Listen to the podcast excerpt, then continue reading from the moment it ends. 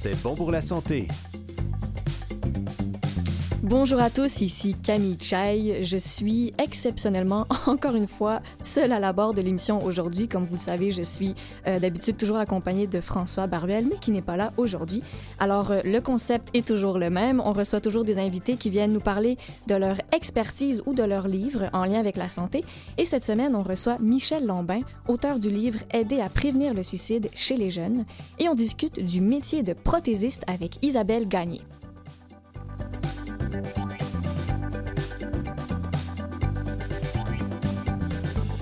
On entendra aussi bien sûr la chronique historique d'Eliott Boulat ainsi que la capsule médicale du docteur Yves Lamontagne. Bienvenue à C'est bon pour la santé.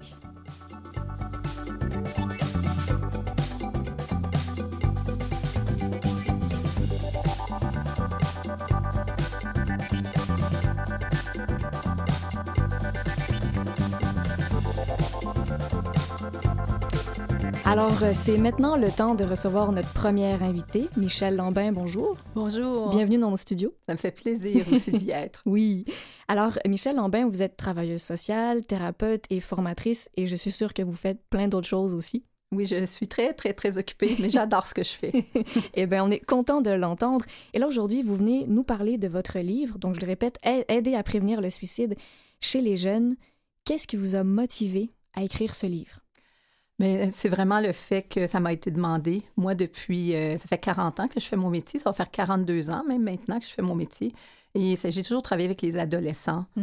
euh, les jeunes adultes. Je travaille maintenant avec les enfants. Puis je vous dirais, il y a une vingtaine d'années, la majorité de ma clientèle, c'était des ados suicidaires. Il y avait peut-être 80 de ma clientèle, c'est des ados suicidaires. Ce qui est énorme. C'est énorme.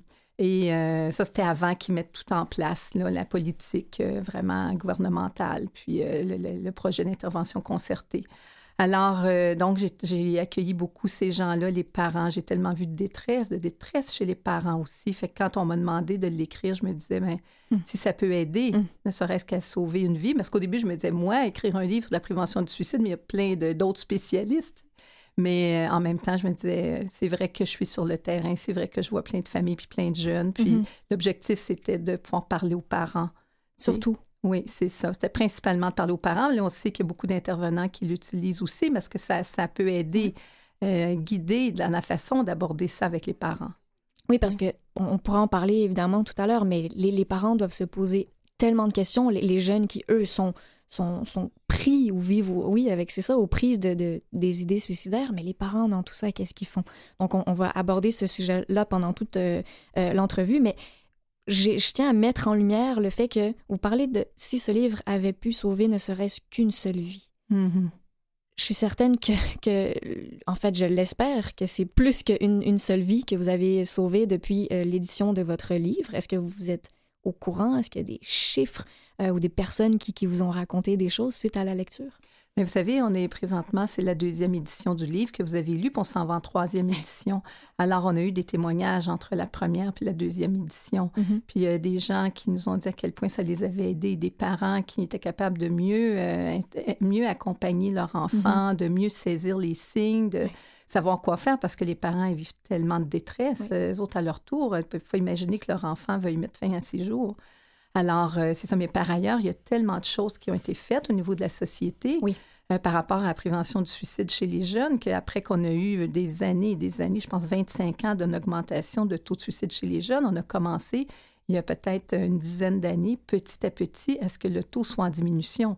Maintenant, chaque suicide est un suicide de, trop. Oui, on s'entend. C'est sûr. Oui mais les chiffres ont quand même diminué. Ah oui, oui, vraiment. Mais sauf que ça a été un travail colossal de société qui a été fait autour des jeunes. Ça, c'est vraiment beau. Ben oui. C'était un grand rassemblement qui s'est fait à la fois au niveau des, des, médecins, à la fois au niveau des parents, aller dans les écoles avec le projet euh, Solidaire pour la vie. Il y a eu des documentaires qui ont été faits. Euh, tous les médecins ont eu à un moment donné euh, des, des, capsules vidéo qui duraient 5 à 10 minutes, le médecin généraliste, pour être capable de détecter la dépression chez les jeunes. Parce qu'une des principales causes euh, du, de, l'état suicidaire, ça va être un problème de santé mentale, dont mm-hmm. souvent la dépression. Et, mais le, jeune, il ne vit pas la dépression comme un adulte. Donc, il faut être capable de pouvoir identifier ce que c'est. Mais parlons-en justement. Parce que c'est déjà de faire la différence entre la dépression et le suicide ou les, pensées suicidaires. Mm-hmm. C'est quoi une dépression chez un jeune? Écoutez, moi, je suis pas psychiatre, mais pour tout ce qu'on a pu lire, ce que je vois, je travaille beaucoup avec des psychiatres, c'est que vraiment, ce qu'on va voir, c'est que le, chez, chez le jeune, par exemple, la dépression va souvent se manifester, par exemple, avec des sauts d'humeur, de l'irritabilité puis des sauts d'humeur. Alors que chez l'adulte, ça peut être énormément d'apathie, de tristesse, la difficulté de fonctionner. Euh, chez un jeune, il peut sembler fonctionner partout, mais sauf qu'il est toujours enragé. Euh, on n'arrive jamais à être capable de pouvoir euh, avoir une idée de comment il va réagir. Donc, souvent, chez un ado, on va retrouver beaucoup, beaucoup de sauts d'humeur puis d'irritabilité. Puis chez un enfant, ça va être beaucoup par l'agitation, l'hyperactivité. Alors, ce qui fait que ça peut être confondu avec plein d'autres euh, problèmes, surtout qu'on sait qu'on a souvent plus qu'un diagnostic chez des adolescents, chez des enfants. Alors, qu'est-ce qui nous permet de voir, mais est-ce que ce jeune-là qui a des sauts d'humeur, c'est qu'il est dans son développement, c'est qu'il y a de la difficulté, mais il faut aller regarder plus loin. Est-ce que c'est juste, par exemple, avec ses parents qu'il y a des sauts d'humeur? Oui. Est-ce que c'est ça, ce que c'est juste avec eux? Puis dans le fond, il est en train de tranquillement prendre son envol face à eux, puis qui, ça l'insécurise, et puis donc il va les malmener un peu, surtout s'ils sont très hauts sur le piédestal. Mm-hmm. Lui, il a besoin de sentir que ses parents, à un moment donné, doivent être moins bons que lui pour être capable de les quitter. Sinon, il ne pourra pas. Fait qu'il va brasser le piédestal. Ça, ça fait partie de la crise d'adolescence? Oui, alors la crise, on va le mettre justement, comme vous le dites, avec des guillemets, hein, parce que là, ce qu'on s'aperçoit de plus en plus dans la littérature, c'est que cette notion-là de crise d'adolescence est un peu comme inventée de toutes pièces. Euh, c'est qu'il y a beaucoup, beaucoup de changements à l'adolescence, de changements hormonaux, de changements à tous les niveaux en accéléré. Mais la majorité des adolescents vont traverser l'adolescence sans crise mais avec beaucoup de changements. Puis la majorité, là, on parle de 80-85 là. Oui, ce qui est énorme. C'est énorme, c'est ça. Donc, ça, c'est un peu comme un, mythe ou des histoires euh, qu'on raconte qui n'ont plus vraiment lieu d'être avec la réalité de nos jeunes d'aujourd'hui. C'est ça. En fait, l'hypothèse qu'on a, c'est qu'à l'époque, la dépression, entre autres, c'était pas reconnu chez les jeunes, hein, parce qu'on cherchait des symptômes d'adultes. Oui. donc, on les détectait pas. Hmm. Alors, probablement a des gens qui ont rencontré des jeunes dépressifs et puis que vraiment, puis beaucoup de jeunes dépressifs qui venaient les voir, puis que finalement, euh, ils ont mis ça un peu sur le dos de la crise d'adolescence. Alors, euh, ça ne veut pas dire qu'il n'y a pas des changements, c'est des étapes de transition. Ils n'ont pas le choix de passer par là. Exactement, il y a tellement de changements hormonaux qui se font d'un coup à tous les niveaux. Oui. Alors, puis des changements au niveau intellectuel, au niveau affectif, au niveau de l'intimité, au niveau social. Alors, nos enfants, dans le fond, ils vont prendre leur envol dans la vie. C'est ça mhm. le but d'un parent, mhm. c'est que son enfant soit assez bien équipé, assez confiant en lui, qu'il se sente assez aimé pour sentir qu'il peut devenir un être humain euh, à part entière, un adulte euh, qui va être autonome. Alors donc, toute cette transition-là de laisser partir notre enfant, puis lui, de partir, mais c'est insécurisant pour tout le monde. Complètement, complètement. Et vous avez parlé tout à l'heure même des, signes de dépression chez les enfants. Oui, à, oui. à partir, c'est un peu bizarre de poser cette question, mais très jeune, un enfant peut se suicider. Ah, oui, à, à, quel âge? C'est incroyable. Ben, vous savez, le premier qui en a parlé vraiment au Québec, c'est le docteur André Masse. Et puis lui parlait de la prévention du, suicide chez les moins de 12 ans. Puis il y a quelques années, on m'a demandé justement d'aller faire une présentation sur ça, puis je suis allée euh, la faire à, quelques reprises. Puis comment on peut détecter, parce que ce qui se passe chez les enfants, c'est que les enfants, vous savez, la, la, comment on dit ça, non? Le fait que la mort soit irréversible, ça prend du temps à ce qu'on vraiment, on puisse l'assimiler. Puis cette notion-là de l'irréversibilité de la mort, vous savez vers quel âge elle arrive à peu près chez les gens? Autour de 25 ans. Oh là là! 25 ans. Alors donc, vous voyez que les enfants sont très loin du 25 ans. Totalement. Même les ados. Alors, qu'est-ce qui se passe? C'est qu'ils ont un scénario dans leur tête. OK? Ils vont un scénario comme là, quand je vais être mort, là, elle va regretter. Puis là, là, elle va pleurer. Hein? Bien là, ça va être tant pis pour elle. Puis là, moi, je vais me dire, ben tant pis pour elle. Donc, ils se voient continuer de vivre, même s'ils sont décédés. Puis c'est un peu, euh, ce qui est un peu inquiétant, c'est qu'une des choses qui nous aide à prendre conscience de l'irréversibilité de la mort, c'est les rites funéraires. Puis là, on les escamote, les rites funéraires, comme on escamote la souffrance. Puis tous ceux qui travaillent en prévention de suicide vont vous le dire euh, que c'est extrêmement important. Puis on a vu que dans les, sociétés où est-ce que les rites funéraires sont très développés, mm-hmm. et puis qu'il y a des rites de transition aussi qui sont acceptés, puis qu'on va mettre de l'avant, mais le taux de suicide est presque inexistant. Puis nous autres, on est là qu'on escamote les rites funéraires. Qu'est-ce que vous voulez dire quand... Donc, dans notre société, à nous, la nôtre, ces rites-là sont escamotés présentement? Bien, c'est trois heures à l'église, trois heures dans une petite boîte. C'est comme si ça serait normal de après 3-4 heures, on ne devrait plus pleurer. Euh, je ne sais plus qu'est-ce que c'est dans le DSM, qui est la Bible vraiment de des problèmes de santé mentale. Dans le DSM-5, il y avait un temps pour le deuil. Je ne vais pas dire des niaiseries, mhm. donc je dirais... Mais il y, a des, il y, a des, recherches qui ont été faites avec des chiffres précis. C'est ça. Fait que comme si, vous savez, quand vous perdez votre enfant, c'est pas vrai que ça prend six mois, c'est pas vrai que ça prend huit mois. C'est indélébile. Les gens, ils s'adaptent au fait que leur enfant est décédé, mais c'est pas quelque chose qu'on peut accepter. C'est tellement difficile. Ils s'adaptent pour la société ou pour le regard extérieur, non? Pour, le regard extérieur, puis pour être capable de continuer de vivre. Hein, aussi, c'est comme d'apprendre à vivre avec ce que ça représente.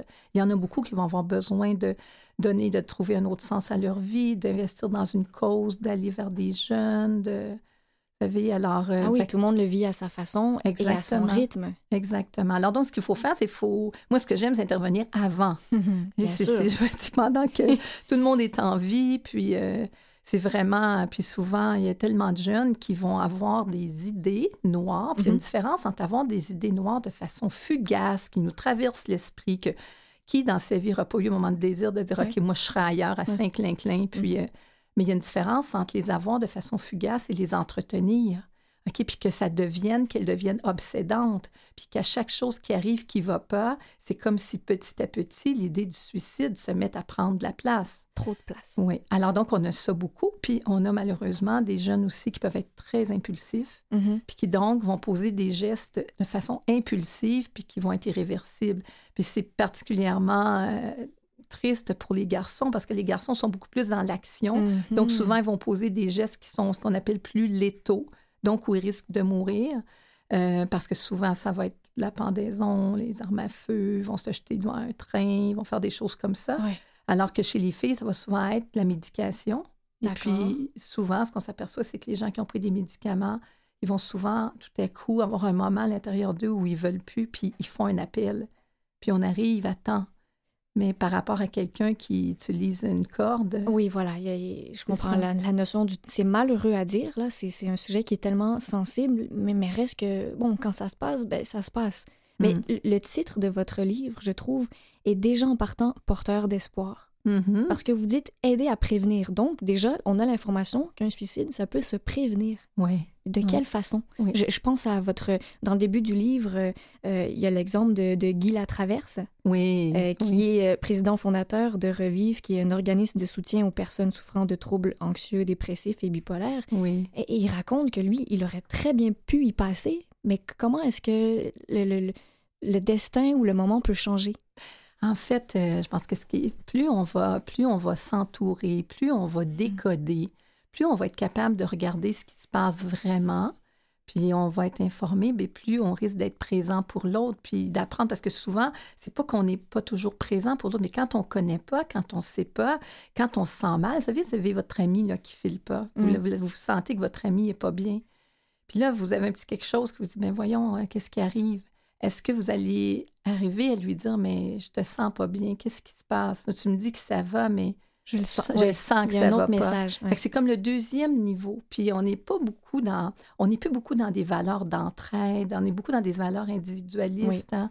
Alors, ce qui fait qu'on doit réapprendre ça, le fait d'aller vers les autres, la compassion, l'ouverture, de dire je sens, je sens que ça va pas je te laisse pas, je veux qu'il y ait quelqu'un avec toi, je veux qu'on en parle. Si c'est pas moi, je veux que tu puisses en parler avec quelqu'un d'autre, mais je sens que ça va pas. Puis très souvent, les personnes vont s'ouvrir mm-hmm. quand ils voient qu'on fait le pas de plus. Hein? Mais c'est ce que c'est ce que ces personnes cherchent en fait. Est-ce que c'est ça qu'elles cherchent? C'est comme un, cri. Euh, à l'aide. Oui, très souvent. Très, très, très souvent. C'est ce qu'on va voir. Hein. C'est que quand quelqu'un va, être, euh, va le manifester, mais c'est comme à, l'intérieur d'elle, c'est qu'il y a une partie qui reste, qui peut être encore euh, comme porteuse d'espoir, qui a encore hmm.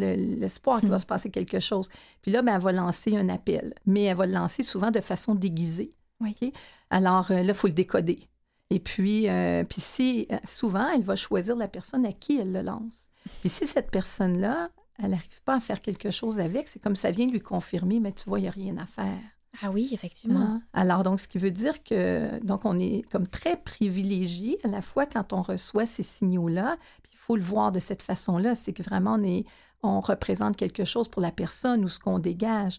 Mais par ailleurs aussi, il ne faut pas rester pris seul avec ça. Il faut aller, il faut ouvrir, il faut aller vers, euh, surtout au niveau des jeunes, faut, les jeunes, leur racine, c'est leur famille. Mm-hmm. Alors, il faut aller vers la famille, vers leurs amis. Euh, il n'y a, personne de suicidaire qui va s'en sortir tout seul. Non. Non, mais non. C'est comme, comme, on a besoin des autres. On est dans une impasse quand on, vit avec des idées suicidaires. Il faut aller ouvrir, il faut créer un éventail. Puis c'est comme s'il faut dire, tu as bien fait de m'en parler, puis je hmm. tiens à toi, puis je tiens tellement à toi qu'ensemble, je vais t'accompagner, puis on va aller chercher de l'aide. Ça peut peut-être être la seule chose à ce moment-là qui aide la personne qui a les pensées suicidaires à, s'accrocher. Oui. Puis, ah oui, exactement. Puis vous savez, le, le fait de il y a beaucoup, je ne sais pas si ça existe présentement. Il y a, pas, il y a quelques années, il n'y avait pas d'études qui venaient dire que le pacte de vie empêchait ou n'empêchait pas le, geste suicidaire. Mm-hmm. Mais moi, je peux vous dire que dans ma pratique, le nombre de fois qu'il y a des jeunes ou des adultes qui m'ont dit qu'ils ne l'avaient pas fait parce qu'ils avaient promis à quelqu'un que s'il n'y allait pas, euh, il était pour l'appeler ou appeler quelqu'un d'autre, puis que cette image-là était tellement forte que c'est ce qui ont fait qu'ils ont refait une demande ou ils, ont manifesté leur détresse. Ça, c'est vraiment extraordinaire. complètement. Mais donc, le pacte, parce que c'était justement ma question, faire un pacte avec quelqu'un, c'est une bonne chose? Ah oui, bien sûr, c'est une bonne chose. C'est vraiment une bonne chose parce que ça lui dit Je tiens à toi, c'est ta parole. C'est ta parole, tu peux compter sur moi comme je compte sur toi. Mmh. Puis souvent, ben, au niveau des jeunes, c'est que les jeunes entre eux, ils vont vivre aussi beaucoup de détresse. Imaginez, là, vous avez 13 ans, vous avez 14 ans, puis votre meilleur ami ou votre meilleur ami de fille ou gars, ou d'un coup, vous voyez qu'il ne file pas, puis commence à vous parler de, ses idées noires. Oui, comment il fait? Alors, c'est très difficile parce que souvent, c'est qu'il va être pris, il va avoir l'impression d'être pris. Celui qui reçoit la confidence a l'impression d'être pris dans le secret, il ne veut mm-hmm. pas trahir. Alors que c'est à l'inverse, c'est que si cet ami-là lui en a parlé, c'est qu'il y a besoin qu'il se passe quelque chose. Et donc, on va essayer de travailler avec les jeunes pour leur dire qu'il t'a fait confiance. Donc maintenant, tu vas lui montrer qu'il a eu raison de te faire confiance mhm. parce que tu vas aller ouvrir pour qu'il puisse avoir l'aide. Poser des gestes. Poser des gestes. Parce que l'état suicidaire, là, c'est pas un état permanent. Ah. c'est quelque chose de temporaire, très, très, très souffrant. Mais la détresse, c'est temporaire. Mais quand on est au creux de la détresse, on peut avoir l'impression qu'il n'y a plus rien. Oui. Il n'y a plus de porte, il n'y a plus de mais je pense que ça fait, pour, pour n'importe qui, qui, entend, qui nous entend en ce moment, euh, qui, aurait, qui, soit qui eux-mêmes ont des pensées suicidaires ou qui connaissent quelqu'un, c'est encore une fois, c'est rempli d'espoir parce que comme vous dites, quand on est, euh, quand on dit souvent au fond du trou, hein, c'est horrible comme image, mais c'est la réalité de ces personnes-là. Eh bien, ça aide ces personnes juste dans la tête parce que c'est beaucoup, c'est mental en fait, toutes ces, toutes ces réflexions, ces pensées. Euh, donc, je trouve que ça donne vraiment de l'espoir pour se dire, non, il peut y avoir quelque chose après, ça peut partir, ça va pas rester euh, pour toute ma vie euh, à l'infini à l'intérieur de moi. Exactement. Puis ce qu'il faut voir aussi, c'est qu'en même temps que c'est beaucoup des pensées qui sont entretenues, c'est un état affectif. Hein? C'est-à-dire la personne, elle se sent tellement mal. Voilà, que c'est ça qui se passe à ce moment-là. C'est ça, exactement. Puis c'est difficile de tolérer le malaise, mais il ne sera pas là tout le temps. puis donc... Euh, ben écoutez, juste, on, on, on reste là, on, on prend une petite pause, mais on continue tout de suite après.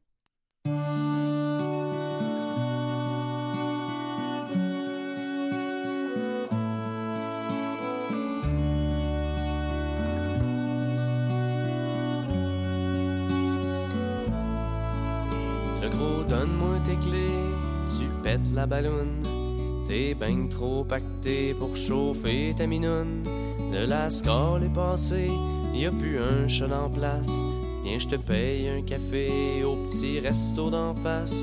Ça fait une couple de semaines que tu parles de tirer. Pis que tu sors tes rengaines de gars qui est déprimé. Mais comment ne fais pas le con, faut savoir s'accrocher. C'est les mauvais cotons, ça finit par passer. En plus, j'aurais pu personne. J'aurais pu mon vieux chum qui viendrait me bomber des tops quand ça va mal la shop. Hey Rémi, fais pas de conneries. J't'aime bien la face, pis tu me dois encore 50 piastres.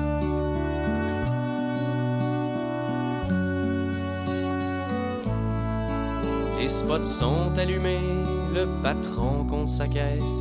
La waitress est tannée, il faudrait bien qu'on se presse. Rémi, moi aussi, j'en viens à me demander à quoi ça sert la vie quand ça se met à clocher. Et puis je trouve que par bout, c'est vraiment pas facile. Qu'on est bien seul sur la route dans cet univers débile. Mais rendons à maison, dans un flot qui t'adore. Ça c'est une vraie bonne raison pour pas passer de l'autre bord. Puis moi, j'aurais pu personne. J'aurais pu mon vieux chum celui que je plume à chaque année avec le poule d'hockey. Hey Rémi, fais pas de conneries. Je t'aime bien la face, puis tu me dois encore 50 piastres.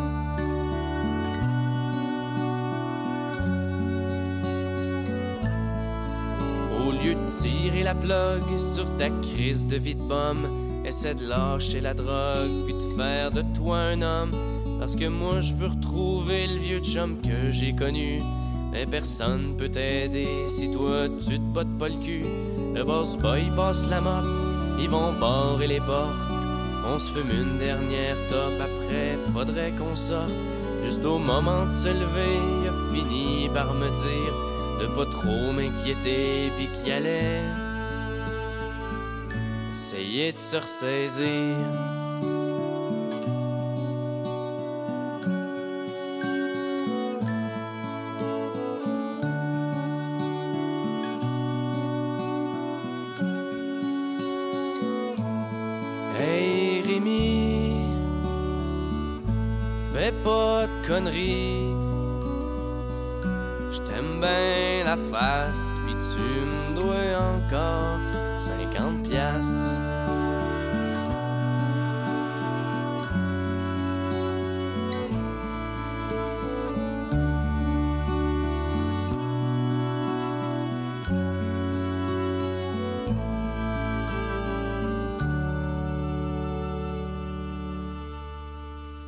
Ici le docteur Yves Lamontagne.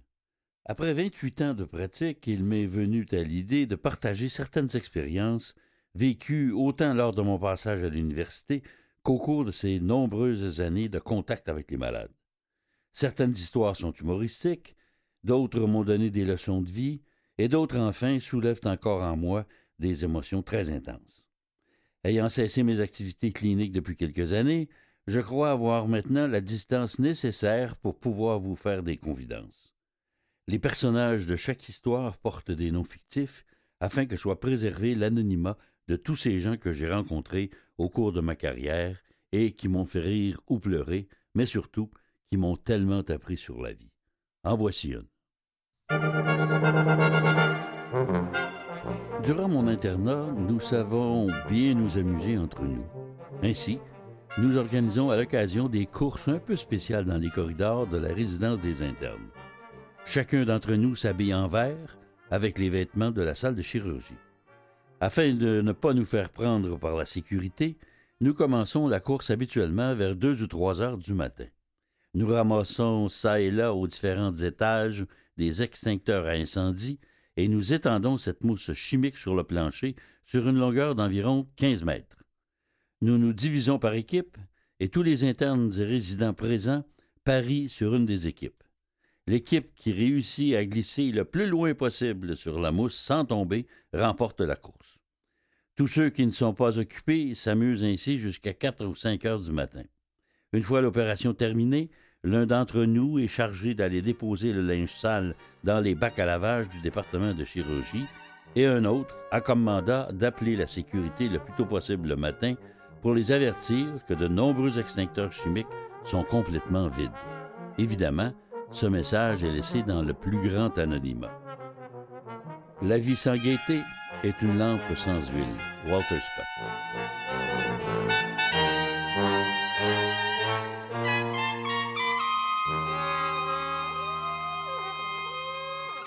Ne tuons pas la beauté du monde. Ne tuons pas la beauté du monde.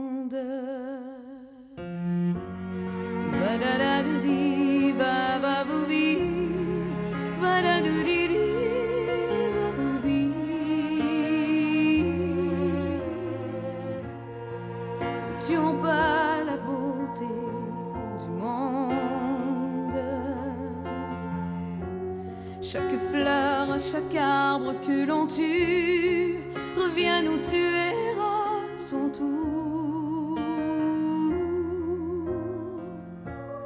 Ne tuons pas la beauté du monde.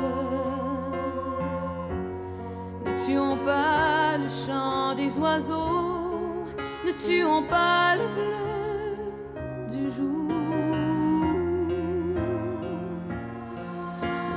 Ne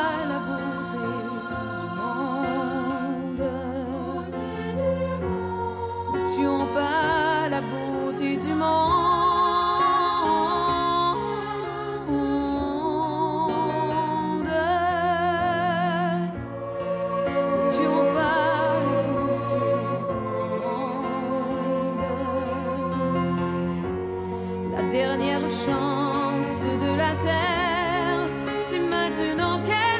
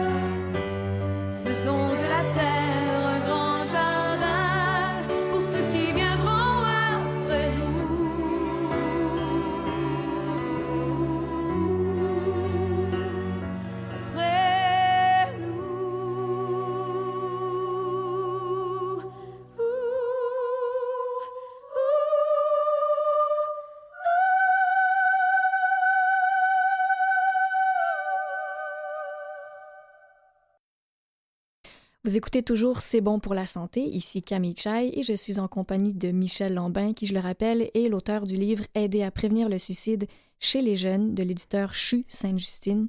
Alors, Madame Lambin, on parlait un peu, on a dressé un peu un portrait euh, en première partie d'entrevue euh, sur le suicide chez les jeunes. Euh, en fait, les questions qu'on se pose, c'est on veut donner des outils à, tous ceux qui nous entendent en ce moment.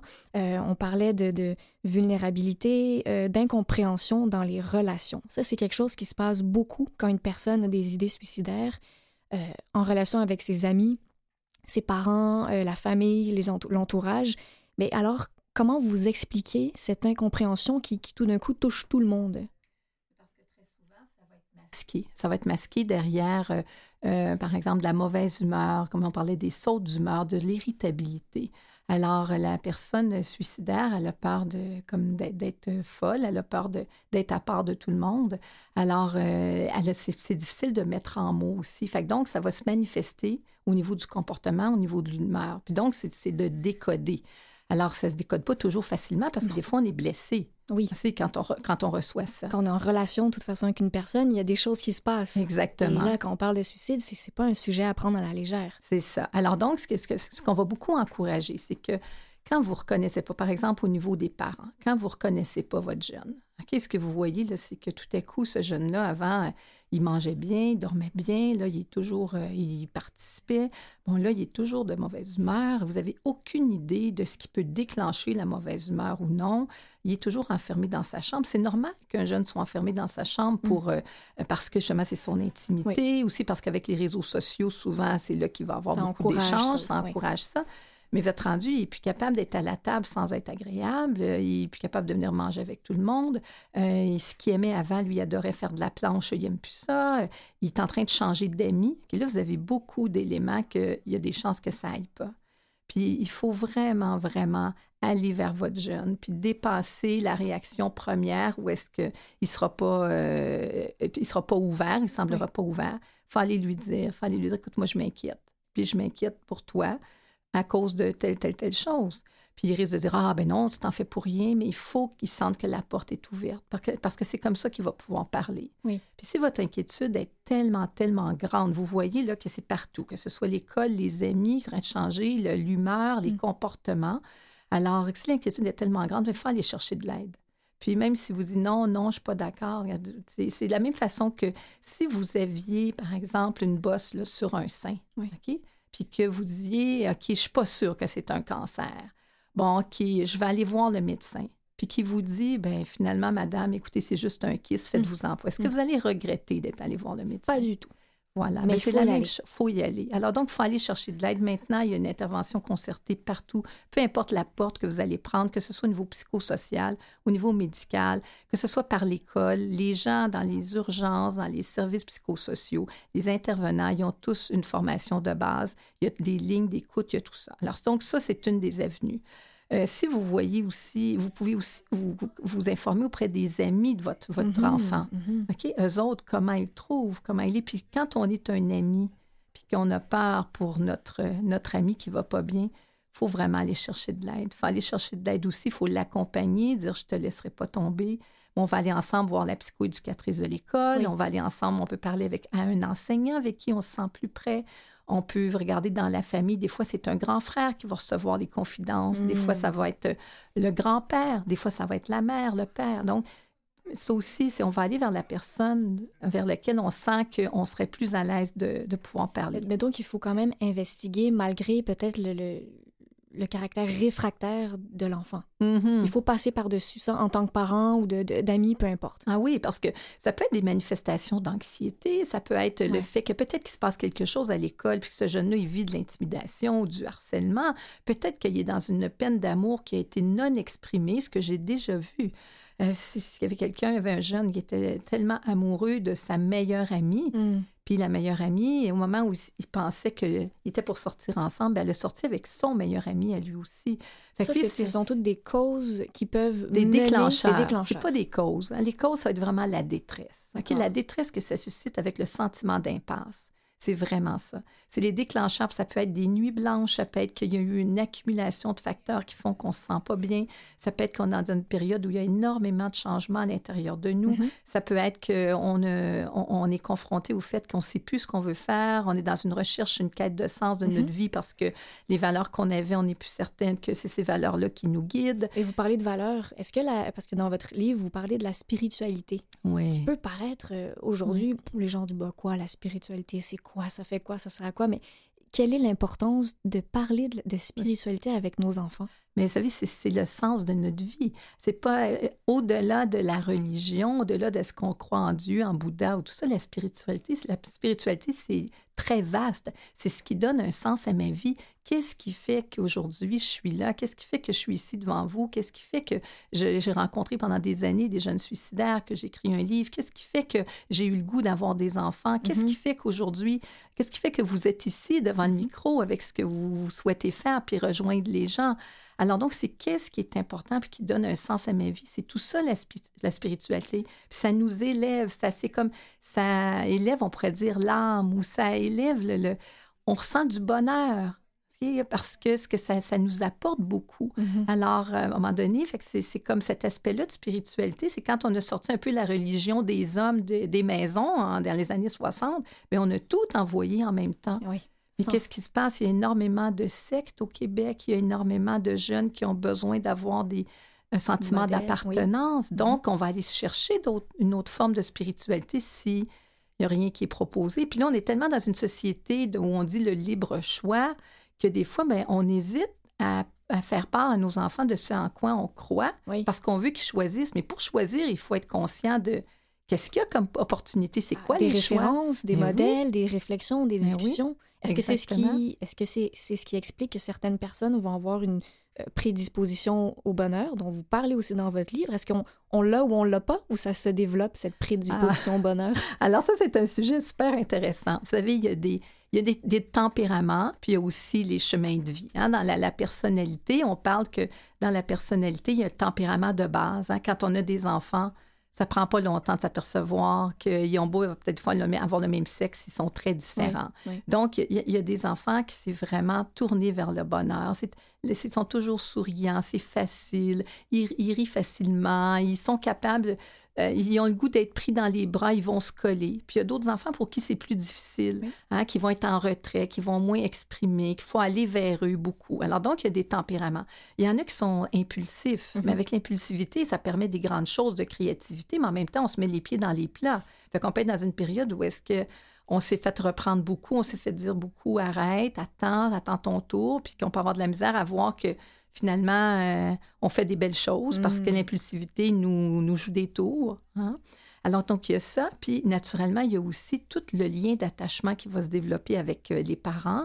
Est-ce que ce lien-là va être un lien qui va permettre de développer un sentiment de sécurité? Mm-hmm. Parce qu'il ne faut pas se leurrer, la majorité des parents aiment profondément leur enfant, profondément.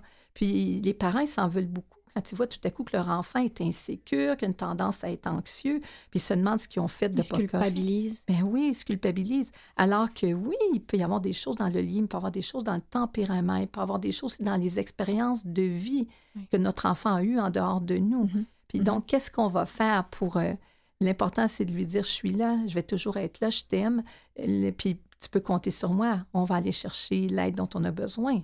Est-ce qu'un parent peut euh, carrément appeler la police appeler le 911 parce qu'il ne sait plus quoi faire. Euh, est-ce que c'est une option aussi parmi oui, ça toute l'aide? Oui, ça peut être une option. C'est souvent l'option de dernière ligne qu'on va dire, parce que, mais sauf que oui, c'est une option. Et, euh, mais vous avez toutes sortes de lignes d'écoute, que vous les ayez avec l'organisme Revive, avec tel jeune, avec les lignes de parents, avec euh, L'autre euh, jeunesse, j'écoute. Il y en a tellement des tel jeune. maintenant. Oui, a tel jeune, c'est ça. Vous avez le 1-800 aussi euh, pour euh, l'appel, 1-800 appel ou 1-806 appel, je ne souviens plus, c'est 1-866 appel. oui. C'est ça. Alors, donc, il y a beaucoup de possibilités. Puis c'est sûr que si votre jeune, vous avez peur, vous redoutez, ça va pas bien, puis là, il quitte la maison, vous ne mm. voulez pas qu'il quitte parce que vous êtes très inquiet, puis il est en colère, bien oui, vous l'appelez tout de suite.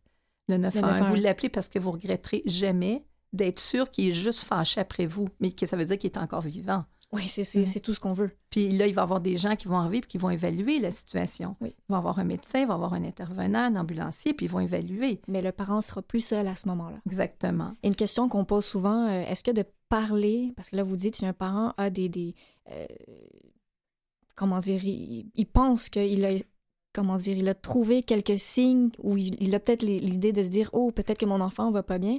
Est-ce que de, pour un parent, de parler de suicide à son enfant, ça peut euh, lui donner des idées suicidaires? Est-ce que ça peut l'encourager ou qu'est-ce qu'on fait avec ça? c'est ça, justement. Souvent, c'est ce qu'on a peur. Puis on peut y aller tranquillement en disant, mais est-ce que, est que des fois, tu es complètement découragé? Est-ce que ça t'arrive d'avoir des idées noires? Parce que souvent, le parent aussi a besoin d'une capacité d'absorption de ce qu'ils vont entendre. Oui. Puis, euh, mais non, parce que la personne, elle les a déjà, puis au contraire. Mais il y a plein de choses que, qui, peuvent être importantes de, mentionner aussi, même avant, comme tout cet état-là. C'est important d'aider notre enfant à développer des intérêts, développer des passions, d'être en mm-hmm. contact avec des amis, de pouvoir jouer librement, d'avoir du temps libre, du temps libre avec ses frères, ses sœurs, de pouvoir se tromper, puis que notre enfant apprenne que c'est pas grave. Souvent, les parents vont dire c'est pas grave quand il se trompe, et l'enfant, lui, il trouve ça grave quand il se oui, trompe. Plus, plus que ce qu'il devrait, mais c'est ça qui se passe quand même. C'est ça. Donc, c'est comme tout cet aspect-là de pouvoir dire, leur transmettre, on leur dira jamais trop qu'on les aime, hmm. euh, de, leur d'accepter aussi qu'ils vont vivre des ils vont vivre des épreuves. Il faut qu'ils développent leur capacité de, capable de, de, savoir qu'ils peuvent le traverser. Parce que ça fait partie de la vie. Exactement. Il y a un conflit dans la cour d'école. La première chose à faire ou avec un professeur, c'est pas de courir voir le prof, mm. c'est d'encourager l'enfant à en parler. Puis s'il faut, on va écrire un petit mot au professeur pour dire, écoute, mon fils, il y a quelque chose dont il aimerait beaucoup te parler, j'aimerais ça que tu puisses l'écouter. Donc, le parent peut beaucoup pour amener l'enfant à sortir de l'impasse, à ne pas rester pris dans mm-hmm. des impasses mm-hmm. dès qu'il est jeune. Puis, naturellement, ben, si on se retrouve avec un problème de santé mentale, ben, de plus en plus, il y a des gens qui peuvent. Euh, Puis la médication, voilà, elle est là aussi. Elle peut, faire, il faut, l'accepter. C'est important. Exactement, elle peut faire partie, elle peut soutenir. Tout à fait. De la même façon que, vous savez, qui a le goût de prendre des médicaments? Personne. Mais non. Il y a des gens qui vont avoir, par exemple, des épisodes de haute pression, puis ils vont prendre des médicaments à un certain moment, puis après ça, ça se stabilise, ils arrêtent la médication, puis c'est beau. Mm-hmm. Puis il y en a d'autres, ben, quand ils arrêtent la médication, ça continue, la pression remonte. Donc, les autres, ils vont avoir, euh, aller en prendre plus longtemps. on ne sait pas d'avance, mais ça leur permet d'avoir une qualité de vie. Et c'est correct, ça fait partie de la vie aussi. Euh, c'est déjà, on a déjà plus de temps, c'est déjà la fin de l'entrevue, mais je, tiens quand même à, en fait, euh, rapporter des phrases de votre livre que je pense qui sont très importantes. Euh, vous dites la, la banalisation de la mort et du suicide sont à proscrire en tout temps. Mhm. Le suicide peut être prévenu, ça c'est bon de s'en souvenir. La pire intervention est de ne pas intervenir. Et euh, donc, on l'a dit, si quelqu'un a besoin d'aide, euh, pour le rappeler encore une fois, en ce moment, où est-ce qu'elle peut appeler le premier numéro de référence? Ce serait lequel, selon vous? Bien, ça, dépend des régions, ça dépend s'ils ont quelque chose en tête, mais le 1-866, j'appelle, puis sinon revivre, euh, même l'école, même les l'école, l'intervenant. Donc, il y a plein de gens qui sont autour de nous. Exactement. Puis peut-être moi, je terminerai avec le fait que euh, en tout temps, j'aime oublier que la détresse, c'est temporaire, puis c'est de susciter l'espoir, que c'est pas quelque chose qui va être permanent. Merci, Michel Lambin. On se laisse sur euh, ces belles paroles et ces, émotions fortes. Euh, vous êtes comme une dame de cœur, j'ai envie de dire. Et euh, je rappelle le titre de votre livre, des éditions du CHU Sainte-Justine, Aider à prévenir le suicide chez les jeunes. Merci infiniment. Ça m'a fait plaisir. Merci mm. beaucoup à vous.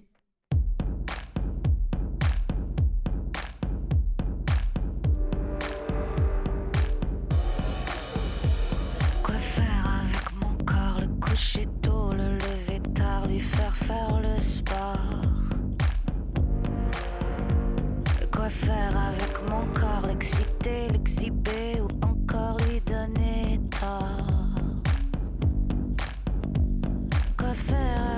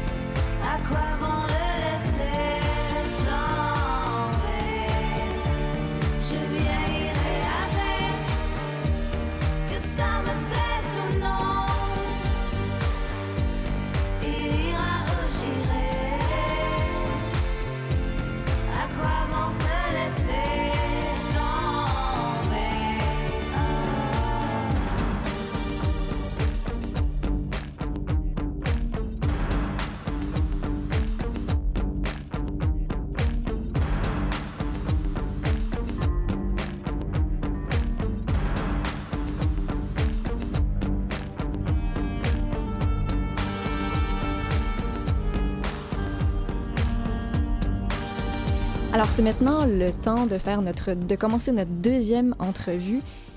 On reçoit Isabelle Gagné en studio. Bonjour Isabelle. Bonjour Camille.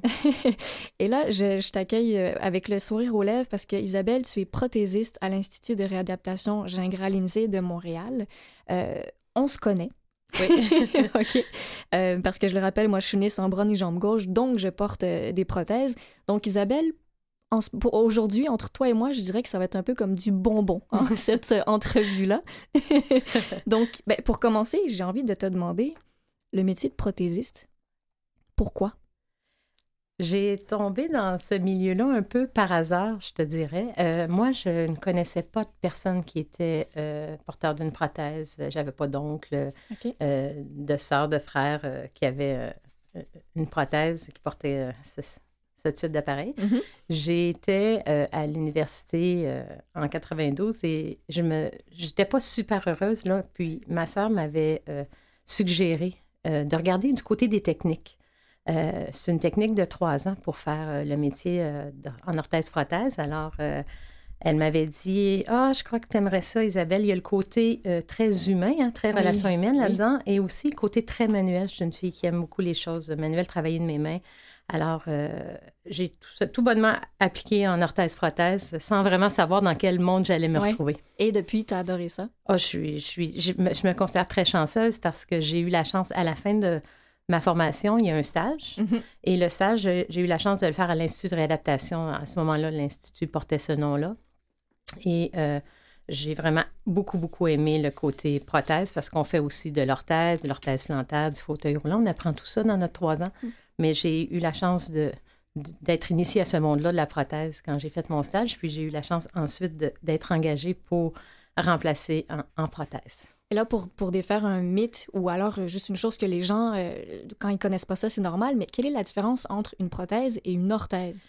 Oui, c'est vrai que les gens font beaucoup, euh, beaucoup la, ben, on pense que c'est la même chose. Oui, c'est ça. Parce que les gens vont dire, oh, je veux faire arranger mon orthèse, mais finalement, c'est une prothèse. En fait, l'orthèse, c'est un appareil qui vient à soutenir euh, un membre qui est euh, déformé, euh, paralysé ou qui a Mais qui est présent. Qui est présent. La prothèse, elle, va remplacer un membre qui est absent, qui a été amputé ou qui est absent dans la... Donc, la prothèse peut être portée, alors que ce soit, par exemple, dans mon cas, une malformation, donc qui qu'il manque un bras complètement ou que j'ai une partie de la jambe. Évidemment, moi, c'est d'une prothèse dont j'ai besoin.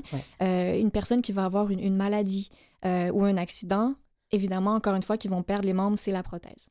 Oui, c'est ça. La prothèse va vraiment remplacer un segment qui a été amputé, qui est absent. Et toi, en général, c'est ça que tu fabriques ou tu fais aussi des orthèses? Non, moi, je, dans, dans le secteur où je travaille, je fais que de la prothèse, mais je fais euh, autant membres inférieurs et membres supérieurs aussi. Je fais des jambes artificielles, je fais des bras artificiels aussi. Est-ce que tu as une préférence? Oh, ben non, je te dirais non. Et, et c'est vraiment, les clientèles sont différentes. Hein? Le, but de l'appareil est différent. Donc, j'aime ça, avoir euh, les deux côtés. Autant euh, prothèse membre sup que c'est plus fin, on, y va au niveau de l'esthétique, on est plus en finesse. Oui. Membre inférieur, on a de la mise en charge. Alors, c'est un autre, un autre défi avec la personne aussi. Il y a d'autres attentes par rapport aux clientèles. Puis, j'aime faire les deux, j'aime ça. En faisant les deux, moi, je suis capable d'apporter autant en membre sup, des fois, des choses que je vois en membre inférieur. Ah. là, je l'adapte en membre sup, des fois au niveau des suspensions, des courroies, tout ça. Puis euh, en membre, euh, en fait, j'aime jouer. Dans l'autre, tu vas, tu vas puiser ton, tout ton, ton bagage. En et fait, voilà, euh. pour les deux, pour les deux clientèles. Et là, tu me parles de courroie. De, avec quels matériaux est-ce que tu travailles? Oui, on travaille, c'est assez. Euh, c'est assez, ben, pas archaïque, mais on dirait une prothèse, même si on, on parle, on est en 2020 aujourd'hui, c'est quand même encore composé euh, de plastique, de matériaux quand même assez rigides. Hein. C'est des plastiques, c'est de l'acrylique, c'est du polyester encore. On met des, des, matériaux à l'intérieur de nos laminations. Il y a du fil de verre, il y a du coton, il y a du nylon.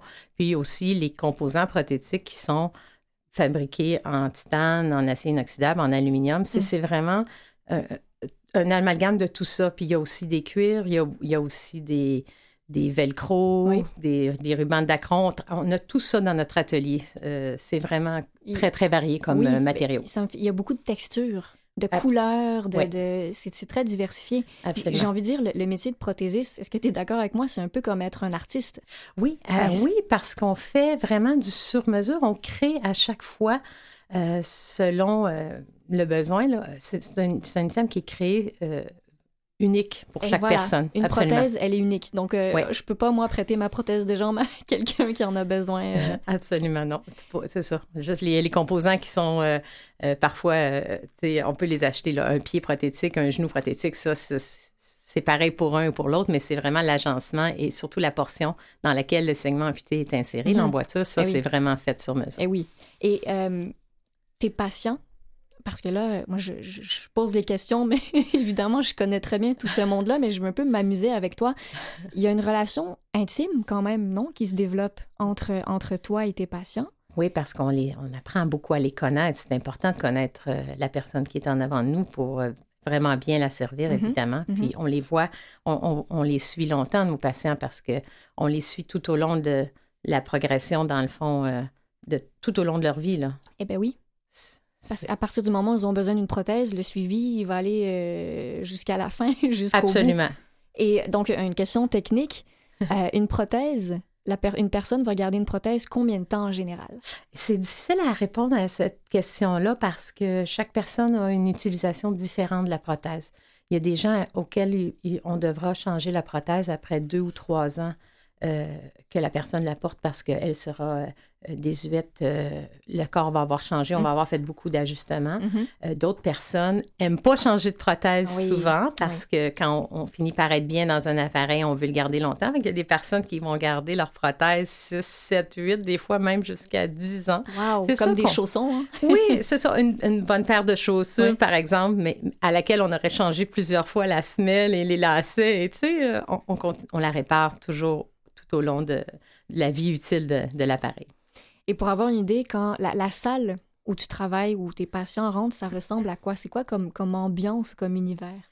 On a euh, une salle d'attente commune. Ça ressemble un peu à un bureau, ben, quand on va à la clinique voir un mhm. médecin. Et mhm. ensuite, on a des petits cubicules euh, où c'est fermé par des rideaux euh, ou une porte parfois pour qu'on soit vraiment plus intime avec la personne parce que la personne va être appelée à se dévêtir, nous montrer euh, leur prothèse, il faut l'enlever, il faut la remettre, puis ensuite, euh, il, y a des, il y a une salle commune aussi au centre euh, de ces cubicules-là où il y a des barres parallèles, où il y a des, des, marches aussi pour pouvoir faire nos essais, nous, de, en dynamique là, avec nos, nos, nos patients amputés membres inférieurs pour mm-hmm. pouvoir faire nos, nos, des essais. Nos ajustements, correctement, effectivement une prothèse, euh, parce que là, j'ai le mot intimité qui me reste beaucoup en tête, parce que mm. c'est quelque chose qui, je pense, chaque patient a une relation euh, spéciale, privilégiée avec son prothésiste. C'est un travail d'équipe, euh, je le dis souvent, qui, qui, est même fait au millimètre près. Oui. Qu'est-ce que tu as à dire à ce propos-là? Bien, on est effectivement très minutieux. C'est parce que le plâtre que l'on doit faire pour concevoir la prothèse est fait directement sur le segment de la personne amputée. Donc, c'est vrai qu'on doit être très précis euh, pour la conception de l'appareil. Puis aussi, ben, nécessairement, on, prend beaucoup, beaucoup de, mesures et pour, pour faire, parce qu'on a une modification, nous autres, en arrière de ça, on a tout un processus là, de modification pour faire la, fabriquer la, pour prothèse. fabriquer la prothèse, et quand tu parles du segment du patient, on peut dire, c'est le mognon. Le mognon, oui. Membre amputé, segment réduit. Il y a plusieurs façons de l'appeler. Euh, communément, nous autres, on va dire un mognon, euh, mais il y a des gens qui n'aiment pas beaucoup ce mot-là. Fait qu'on peut dire, euh, on peut dire membre résiduel, ça c'est un petit peu plus sérieux. jambe amputée ou, c'est ça. Et là, tu parles du plâtre. Est-ce que c'est la première étape pour fabriquer une prothèse? Pour la conception, oui, ça part à partir, la première étape, c'est la prise des mesures et la prise de l'empreinte plâtrée. Et ensuite, qu'est-ce qui s'ensuit une fois que le plâtre euh, a été fait, il est solidifié? Là, vous rajoutez euh, toutes les composantes un peu plus mécaniques? Euh, avant ça, quand on a pris l'empreinte de plâtré sur la personne amputée, on, l'enlève immédiatement. On se retrouve devant un négatif pour nous, mm-hmm. qu'on va remplir de plâtre de Paris, en fait, qui devient à ce moment-là un positif. C'est ce positif-là qui est comme le segment en 3D qu'on a devant nous et qu'on va modifier, nous, pour euh, faire fabriquer par-dessus ça l'emboîture, vraiment la, portion dans laquelle euh, la personne va mettre son segment. Oui. et ça, ça, prend combien de temps, fabriquer, par exemple, une prothèse de jambe? Une jambe, ça peut... Ben, tu sais, en heures, c'est plusieurs heures. Euh, j'ai malheureusement pas regardé dans mon, dans mon livre le, temps de textuel de fabrication, mais ça prend quand même, c'est plusieurs heures de fabrication parce que euh, on doit euh, attendre que le plâtre soit sec. Ensuite, on fait la lamination. Ça, ça, prend quelques jours quand même pour, pour être capable de sortir une prothèse complète, mm. du tout, tout, tout prête à l'essayer avec la personne. Et là, une, grande question, ça coûte combien une prothèse? la différence entre une prothèse de bras et une prothèse de jambe, est-ce qu'il y a un très grand écart entre les deux? Ben, oui, nécessairement parce que les le, coût de fabrication de l'emboîture puis les, les composants. Une prothèse tibiale, ça part à environ 1500 dollars avec, euh, tu, rajoutes euh, les composants de suspension puis les, les différentes interfaces, ça dépend vraiment de ce que tu prends. Ça peut aller jusqu'à 3, 4, 5 000 En haut d'une amputation transfémorale, donc en haut du genou, le mm-hmm. segment, là, tu as deux, deux articulations à réparer. Donc ça, c'est plus... Euh, 4, 5, 6 000, 7 000 Puis ensuite, les bras, ben, c'est c'est moins cher, mais quand même les, le poignet, le crochet, tout ça. Beaucoup de composantes. Euh, c'est, ouais, c'est ça, mais 1500, 2000 dollars, 3000 euh, dollars facilement. Quand même. Bon, on regarde un suspense, on s'arrête là, on fait une petite pause, puis on continue tout de suite après. Excellent.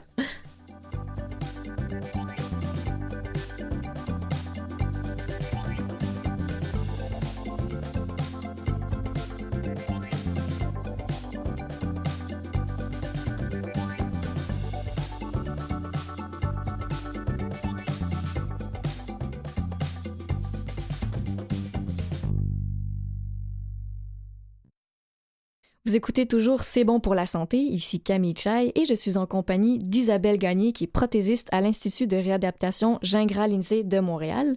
Alors Isabelle, on parlait un peu là, des détails techniques des prothèses. Euh, on part un peu dans tous les sens parce qu'on c'est un, sujet qui nous passionne tous les deux. Euh, mais tu nous parlais des prix des prothèses juste avant la pause. Donc ça, ça coûte quand même quelques milliers de dollars. Oui, absolument. Oui. Qui paye ces prothèses-là? Est-ce que c'est les euh. patients qui, doivent euh, payer leurs prothèses? Non, à moins qu'ils veulent quelque chose qui soit vraiment euh, hors de l'ordinaire et qu'on ne soit pas capable avec des justifications de la faire autoriser au niveau de la RAMQ. Mais le principal agent payeur, c'est la Régie d'assurance maladie du Québec, mmh, qui a une portion là, qui, rembourse, qui rembourse les appareils prothétiques, autant prothèses qu'orthèses. Et on a aussi des patients qui ont eu des accidents de travail qui sont couverts par la CNSST. Il y a des gens qui ont eu des accidents de la route. Euh, et euh, les jeunes amputés de guerre aussi, qui, eh euh, qui sont des, des, agents payeurs auxquels on fait affaire. Il y a aussi parfois l'IVAC, les victimes d'actes criminels, qui vont des fois entrer en jeu. Et aussi les réfugiés, ça va être le programme fédéral à ce moment-là d'immigration de, qui peut aussi couvrir. Mais la plupart, là, c'est RAMQ. Euh, Donc, c'est pris, pris en charge, euh, peu importe la situation dans laquelle la personne, pourquoi, en fait, la raison pour laquelle une personne aurait besoin d'une prothèse. Parce que j'ai une blague que j'aime bien faire, c'est ça coûte, ça coûte un bras. ça coûte une un bras, ou une, une, jambe. une jambe. Mais il y a des gens aussi qui ont des assurances privées ou qui vont des fois vouloir faire faire des choses vraiment spécifiques, là, prothèse avec une finition extraordinaire ou une prothèse. Mais ça veut dire que les, les, matériaux de base, si je peux dire ça comme ça, que vous euh, qui sont accessibles pour tous, c'est couvert. Mais là, quand vous dites qu'on veut, euh, entre guillemets, pimper, hein, modifier ou améliorer notre prothèse, ah, là, c'est personnel. Si on va aller chercher, par exemple, un matériau plus léger ou euh, aller chercher la, technologie la plus récente, par exemple? Ben, ça, on est, on, est, quand même capable, même si c'est une prothèse qui est payée RAMQ, CNSST, SAC, on est capable quand même d'utiliser ce genre de matériau-là. Puis même la personne peut aussi au niveau de la, finition de la prothèse, il y a une lamination qui est faite, un processus là, de stratification qu'on appelle avec une résine. Euh, nous, on peut mettre une couleur euh, bien standard, là, caucasien, euh, brun pour un patient qui est, d'origine ethnique autre, mais mm-hmm. on peut aussi personnaliser les prothèses.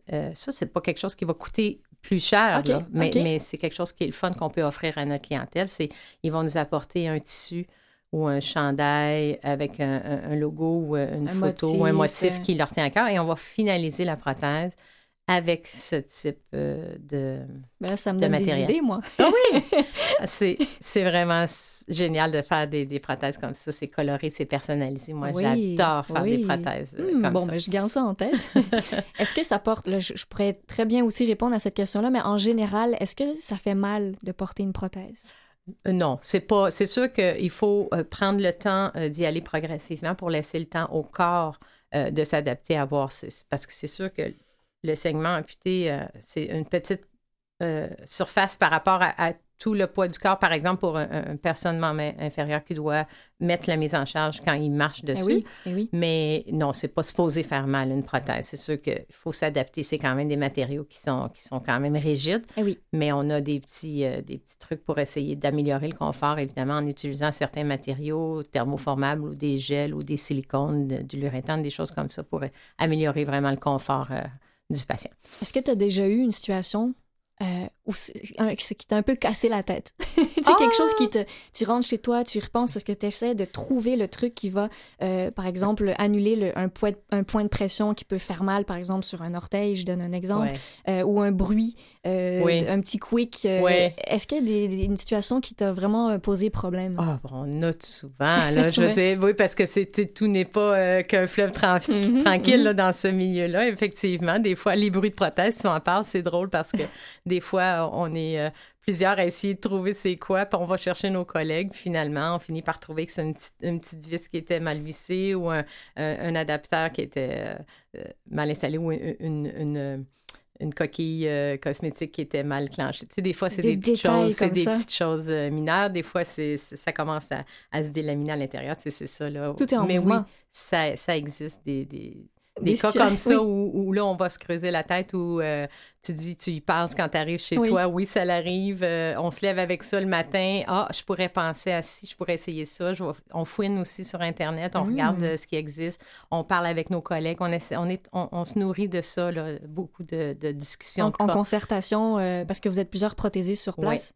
Combien à peu près? On est en membre ben, il y a des, euh, des cohortes, il y a des gens qui font que du membre supérieur. Mm. Ça, il y a deux équipes qui font du membre supérieur à temps plein. Et on est, euh, je pense, le dénombrement. À l'Institut, nous, on est, je crois, c'est 9 ou 10 euh, prothésistes en membre inférieur qui travaillent en même. équipe. Quand même. Oui, on est beaucoup. Mais ça, c'est bien, c'est c'est un avantage, en fait. Ah. c'est une richesse, même. C'est complètement. Oui, oui, oui. Ah oui. C'est- C'est c'est un- une des, des choses que je trouve le- vraiment, vraiment très, très enrichissant à l'Institut. C'est qu'on on, on- on discute beaucoup de nos choses entre nous, entre collègues. Ah, Et beau. aussi euh, avec l'équipe multidisciplinaire avec Wow. laquelle on fait affaire, là, les physiatres, les physios, Wow. les ergothérapeutes, les, même les infirmières qui suivent nos patients, Mhm. qui sont sur place. On, on est appelé des fois à être en, interaction avec eux, travailleurs sociaux. euh, Mm. on a une diététicienne, on a des, des psychologues. euh, Vous êtes une très, très grande équipe de très, très, spécialistes. très chan- chanceux d'avoir tous ces spécialistes-là autour de nous. Est-ce que tu sais en quelle année a été fabriquée la première prothèse? Ben, il y a des, des écrits euh, qui parlent de, dans les foss- fossiles archéologiques. En fait, euh, il y a une prothèse égyptienne qui a déjà été découverte dans un tombeau. C'est un petit orteil en bois. Je ne sais pas si tu as vu ça déjà, Non, mais si tu fais une ça. recherche, Oui. prothèse, là, tu vas voir, euh, ça date de l'époque antique là, égyptienne, en fait. Et ensuite, il y a eu, c'est ça, plusieurs euh, euh, euh, Ah, avancées avancées, à, à partir de ça. Ouais, donc, Am- Ambroise Paré, je sais que c'est un des, euh, des fondateurs là, qui était euh, médecin aussi avec. euh, euh, je crois que c'est en 1500 quelque chose, même, Paré. ça mais, oui, c'est ça. Puis Nous, on a ensuite, commencé ça avec un développé. oui, bien, ils ont trouvé ça dans une. Et, et la photo est assez éloquente là, de Mm. voir euh, l'orteil en bois par rapport au, au pied de la momie. C'est Wow, vraiment, vraiment spectaculaire. Effectivement. Est-ce que tu as, parmi tes patients ou des collègues à toi, euh, déjà eu un vétéran, euh, par exemple de la Première Guerre mondiale? euh, Est-ce que vous en avez eu? Ben, faudrait que je parle aux plus anciens prothésistes parce que euh, sûrement, sûrement. Moi, j'ai déjà vu des anciennes prothèses que un de mes patients avait trouvées euh, dans une vente de garage, tu sais, Oh là là! avec, euh, avec l'emboîture, parce qu'on sait que ça existait dans le temps, c'était des emboîtures qui étaient faites en cuir. C'était comme un Mhm, fourreau mhm. dans lequel était tout euh, avec des pentures euh, qui ressemblent aux, aux joints aujourd'hui de, de cuissard qu'on utilise encore, mais c'est un peu plus modeste, là, Bien mais sûr. quand même, le principe était là. Et euh, donc, ça, j'en ai déjà vu, mais à l'Institut, sûrement, là, Sûrement, euh, ouais. qu'il y a déjà eu des, des vétérans qui sont venus euh, se faire euh, servir. On fait une petite pause et on vous retrouve tout de suite après. Je n'ai qu'une minute, une petite minute, je n'ai rien qu'une minute, une petite minute, une toute petite minute pour vous chanter une valse, une valse d'une minute qui ne dure pas plus qu'une minute. Oui, je peux la chanter, l'articuler sans faire une faute et sans oublier une seule note. Ce n'est pas si facile que ça, mais il faut que je vous explique. J'ai parié l'autre soir devant tous mes amis que rien n'était plus facile et quand j'ai réussi, ils m'ont offert une bouteille de whisky et depuis je bois pour rien toutes les surprises parties. Je leur fais la surprise, ils font le parti. Beaucoup Chopin, mais j'aime encore mieux le whisky. Si Chopin avait su ça, je suis sûre qu'il ne l'aurait jamais écrit. Je trouve ça vraiment curieux et quelquefois c'est vraiment très ennuyeux quand je fais bouillir mes œufs. Trois fois de suite, je dois la chanter, mon Dieu. Je n'ai plus que 30 secondes, 30 petites secondes, je n'ai plus que 30 secondes, 30 petites secondes, je n'ai plus que la moitié d'une minute pour vous chanter cette valse, cette valse d'une minute qui ne dure pas plus qu'une minute. Quelquefois je me demande si je suis une femme ou si je suis une cocotte, une cocotte minute. Justement, mon mari me disait l'autre jour, j'en ai vraiment assez, tu t'arranges toujours pour faire ce que tu fais à la dernière minute. Mais moi je lui ai dit alors la part dans minute.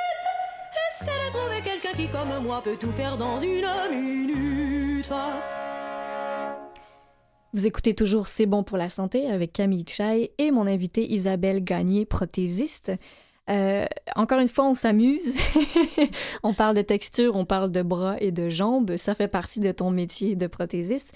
Je me demandais, les personnes qui, parce qu'on parlait tout à l'heure de, bon, combien de temps ça prend pour fabriquer une prothèse, combien de temps euh, un patient peut garder sa prothèse, c'est parfois un, un, objet qui est très, ben, qui est intime, mais qui est aussi précieux. Oui. Mais qu'est-ce que les personnes font en général quand leur prothèse leur va plus ou qu'elles doivent changer? C'est drôle comme question. Euh, tout dépendant des personnes. Hein. Il y a des gens qui veulent la garder en souvenir, par exemple. C'est leur première prothèse pour voir aussi l'évolution comparée avec la prothèse suivante qu'on va leur faire ou des Oui. fois aiment garder euh, euh, pour avoir euh, au cas où, hein, euh, si jamais la nouvelle prothèse euh, ont de la difficulté à s'adapter. Des fois, on la change. C'est sûr qu'ils sont plus capables de mettre l'ancienne, mais des fois, on la change parce qu'elle est désuète, les matériaux sont trop usés. Fait que il y a des gens aussi qui vont nous la donner carrément. Garde-la, j'en veux plus de celle-là. Vous en faites Euh, quoi dans ce cas-là? On, les réc- on récupère les pièces euh, qu'on peut pour faire euh, des montages temporaires, mais euh, on ne va pas remettre des pièces usagées sur une prothèse neuve. Ça, on fait, on fait pas ça. On, on va jeter les matériaux, euh, envoyer au recyclage, là, Ça par se exemple. recycle, oui, c'est ça. On envoie euh, au recyclage les, les- les pièces de métal qu'on peut plus servir, euh, les tuyaux, la tubulure, tout ça. Des fois, on récupère certains adapteurs ou Mm. certains composants qui Mhm, sont encore bons.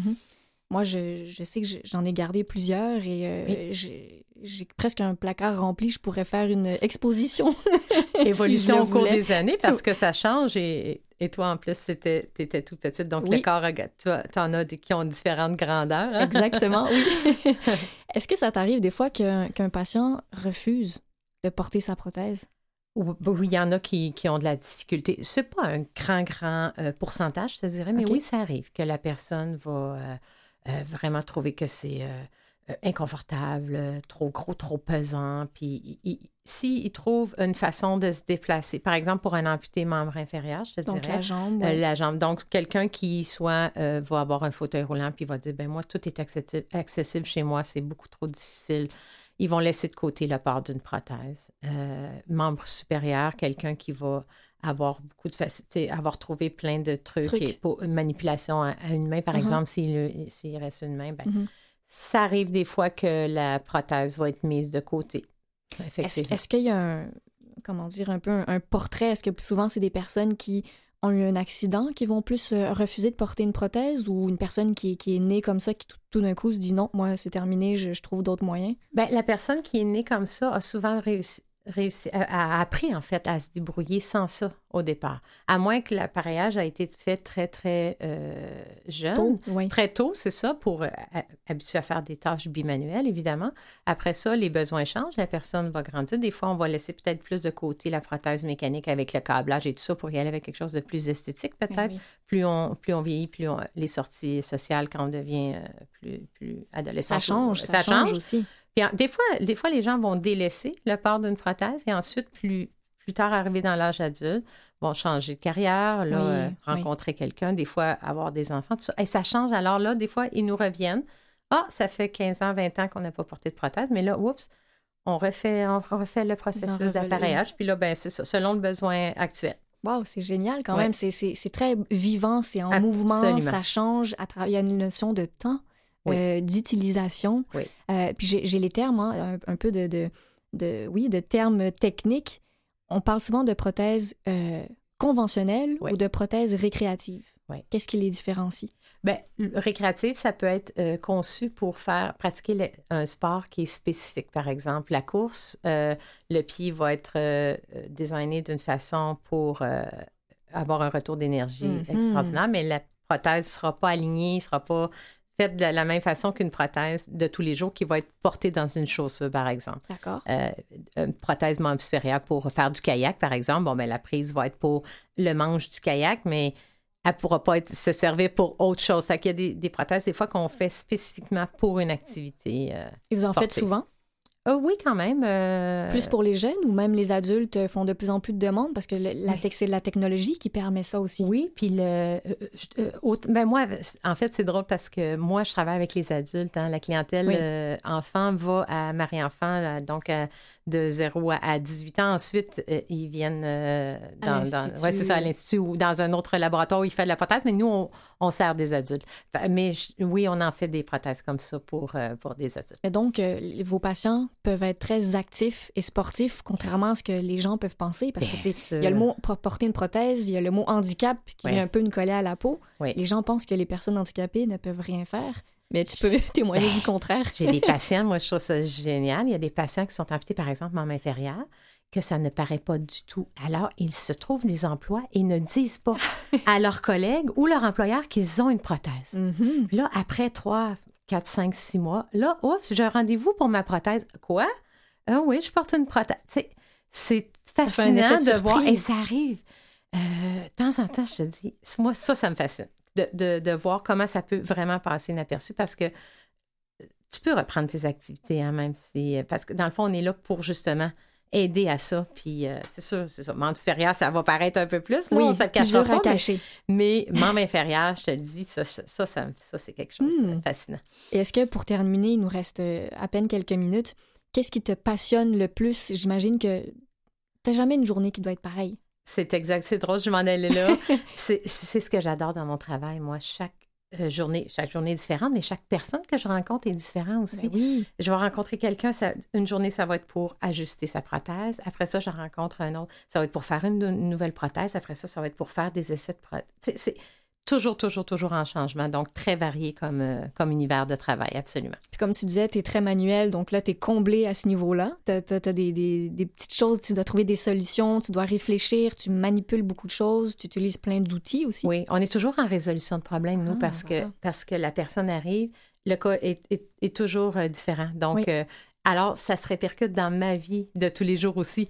Euh, Je suis devant euh, quelque chose de, de- de- de banal, euh, un nouveau euh, produit que j'achète. Comment qu'elle s'ouvre la boîte? Là, là je regarde. je regarde, Ah, mais- tu développes mais un je- œil. Ben oui. on, on- on développe ça, cette résolution de problème-là, de, de- de- de regarder. On, on ramasse nos informations parce que c'est ça qu'on fait avec nos patients. hein. On fait une, une, une évaluation poussée. Il faut, faut le connaître, notre patient, avant de pouvoir l'appareiller convenablement. Ben oui, ben c'est une relation qui est, qui est vraiment euh, unique au monde, j'ai Oui. envie de dire. J'ai la chance de connaître ce type de relation. Et pour terminer, Isabelle, euh, je tiens vraiment à... je, parle à toi à te remercier, mais à remercier tous les, prothésistes aussi, parce que quand, quand on voit justement le laboratoire, qu'on arrive à l'Institut, il y a une petite vitre où on vous voit un peu à l'œuvre, mais j'ai vraiment envie de mettre en lumière le fait que vous faites vraiment des, des merveilles, vous faites des miracles dans ce laboratoire s'il n'y avait pas des gens comme toi qui avaient l'amour de votre passion, de votre, de- de votre métier, ben, les gens comme moi, qu'est-ce qu'on ferait? Je le sais pas. Alors, merci infiniment. Merci de nous avoir Ben, accordé cette entrevue, puis bienvenue. continue ton magnifique boulot. Ben, bienvenue, ça a fait un grand plaisir. Merci. Et c'est maintenant le temps de la chronique historique. Elliot Boulade, bonjour. Bonjour Camille, tu vas bien? ça va bien et toi? Oui. Alors, de quoi tu nous parles aujourd'hui? Alors aujourd'hui on va parler surpoids et obésité, plus précisément du Moyen Âge et à voir son évolution par rapport à aujourd'hui. Euh, tout simplement, bah, le Moyen Âge, on distingue plusieurs types de surpoids. En fait, il y a le gros et le très gros, entre guillemets. C'est tout simplement deux types de prise de poids différentes. C'est euh, c'est assez ambigu. Par exemple, celui qui est gros, c'est plutôt positif. Parce que déjà, ça connote la force physique. Alors que celui qui Mhm. est trop gros, ça a plutôt connotation de faiblesse. On va voir Ah. ça au fur et à mesure. Il est bon d'être gros, en fait, au ménage, parce que ça signifie tout simplement qu'on est bien nourri, qu'on est en Mhm. bonne santé, qu'on peut développer une force physique. Un des bons moyens de comprendre ça, c'est de voir l'évolution de l'image de l'ours, par exemple. On, a tendance à oublier, mais l'ours est un animal assez positif au Moyen Âge. C'est même vu comme un des animaux royaux. Alors il y a un historien français qui s'appelle Pastour qui s'est intéressé justement à la perte d'intérêt pour l'image de l'ours, mais là, au summum de l'intérêt pour l'ours, l'ours est vu comme puissant, agile, comme une lourdeur royale en fait. Ce n'est pas parce qu'il est imposant qu'il est balourd, qu'il est lent, qu'il qu'il est maladroit. Au contraire, c'est vraiment une, un symbole de puissance. Eh bien c'est normal parce que pouvoir manger beaucoup, c'est être riche. Et donc c'est un symbole d'opulence et de prestige social. oui. Le problème, en fait, avec le fait de manger ou de trop manger au Moyen-Âge, c'est qu'on tombe dans ce qu'on appelle la goula, la gloutonnerie, le péché mmh, capital, mmh, tout mmh. simplement. C'est-à-dire qu'on ne sait pas se réfréner. Et être trop gros, c'est en fait montrer qu'on ne sait pas se contrôler. Alors que juste être, entre guillemets, gros, c'est tout simplement qu'on a, on a une bonne position dans la société.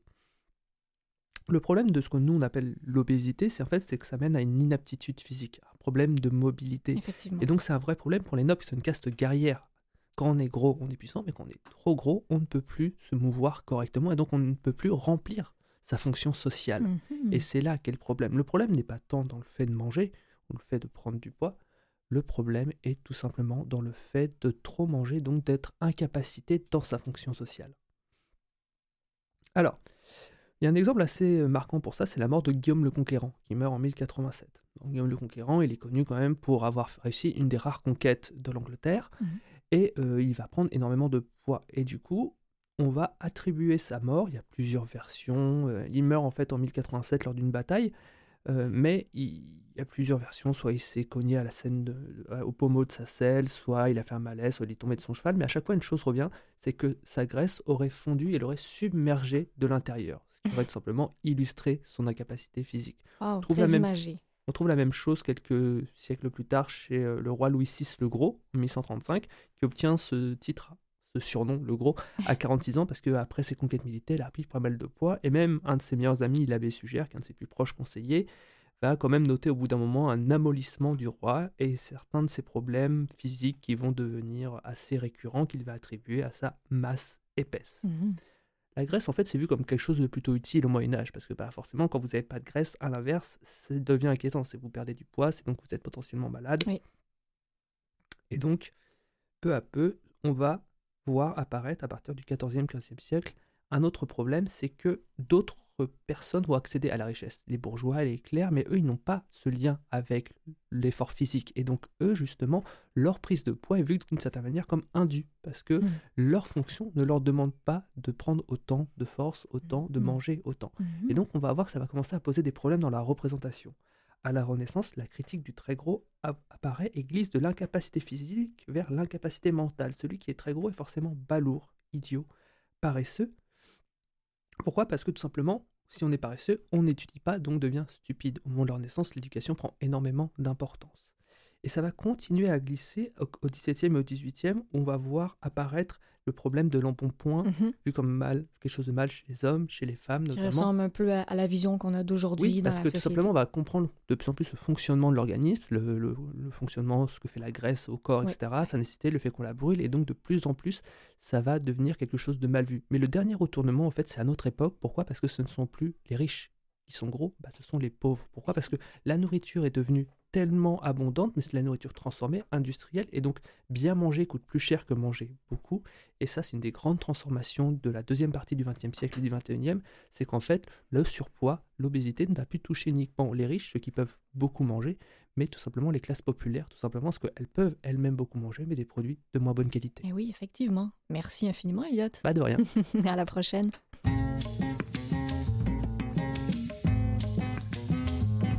Mieux vaut ne penser à rien que ne pas penser du tout. Rien c'est déjà, rien c'est déjà beaucoup. On se souvient de rien, et puisqu'on oublie tout, rien c'est bien mieux, rien c'est bien mieux que tout. Mieux vaut ne penser à rien que de penser à vous.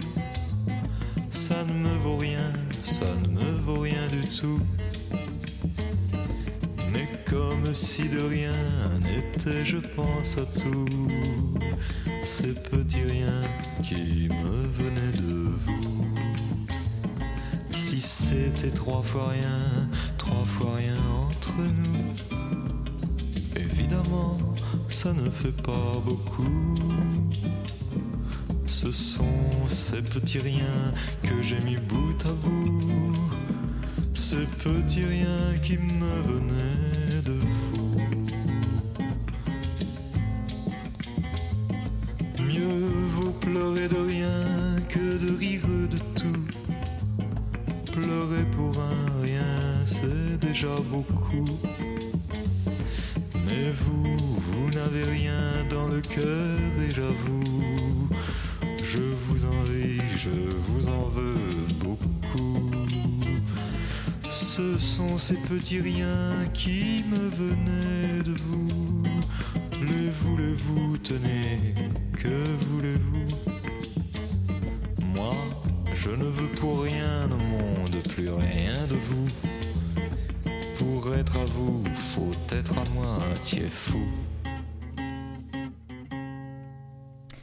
Alors, pour euh, terminer cette euh, émission d'aujourd'hui, j'ai plein d'inspirations en tête en ce moment et j'ai envie de faire un lien avec euh, donc les deux entrevues, que ce soit sur le suicide dont on a parlé en premier lieu et sur euh, les prothèses. Euh, Il y, a- un peu les mots de comme la présence, l'entraide, le besoin de remédier à un inconfort qui euh, est ressenti dans le corps, autant pour une personne qui a des pensées suicidaires. euh, bien sûr, je ne compare pas le mal-être des deux, euh, mais pour faire un, pour un peu imager le tout, euh, autant qu'une autre personne qui va porter une prothèse qui peut aussi parfois ressentir un certain inconfort dans son corps. Euh, J'ai l'impression que ce sont des, des sensations qu'on est un peu les seuls à connaître. C'est nous qui les ressentons dans notre corps. La personne à côté de nous ne saura pas exactement euh, dans quel état on, est, comment on se sent. Et euh, je veux vraiment mettre en lumière, encore une fois, parce que c'est comme si euh, Michel Lambin, notre première invitée, c'est comme si elle devient la prothésiste de la personne qui, a des, pensées suicidaires. Autant comme, comme Isabelle, qui, elle, va être la prothésiste qui va essayer de trouver des trucs pour faire en sorte qu'on se sente mieux dans notre prothèse. Donc, c'est- un peu poussé, mais c'est un peu partagé avec vous ce fait que je pense que tout le monde, des fois, on peut se sentir un peu seul dans notre ressenti, dans notre corps. Et je pense qu'on est les mieux placés pour nous-mêmes parler de ce qui se passe à l'intérieur. Quand je vous disais les premiers mots qui m'inspiraient, qui sont le, le- oui, l'empathie, l'entraide, la présence, mais je pense que c'est important de se souvenir qu'on n'est pas seul et qu'il y a toujours des gens qui sont autour de nous, qui sont à côté de nous pour nous aider. Euh, et je pense même à quand j'apprenais, moi, toute jeune, à marcher avec ma première prothèse de, jambe, euh, j'avais des, des- défis.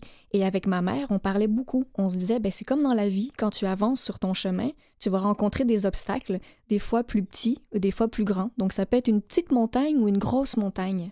Et ça, c'est un petit peu, euh, voilà, ça fait partie de la vie de tous les jours, ça fait partie de la vie. Euh, et donc, j'avais l'habitude de dire à ma mère, ah, ben là, maman, euh, je suis en train de monter une grosse montagne en ce moment. Parce que, par exemple, j'avais un défi qui était plus grand. Mais de vous dire à quel point juste de parler à ma mère et de lui nommer que j'étais en train de gravir ma montagne, donc de fournir beaucoup d'efforts, eh bien, juste le fait de savoir qu'elle était là pour m'écouter, qu'elle avait de l'empathie envers moi par rapport à ce que je vivais, c'est comme si tout d'un coup, ça me donnait des ailes, alors que ma difficulté était d'avancer, de, marcher hein, concrètement, physiquement. Euh, et je fais un petit peu ce parallèle avec, euh, oui, ces personnes qui peuvent avoir des idées suicidaires.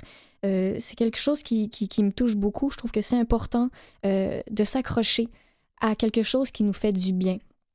Que ce soit extérieur, bien sûr, quand c'est le besoin, mais croire, de croire en nous aussi, parce que je pense qu'on a tous une force en soi et il faut pas la sous-estimer. On, a tous une étoile qui brille en nous.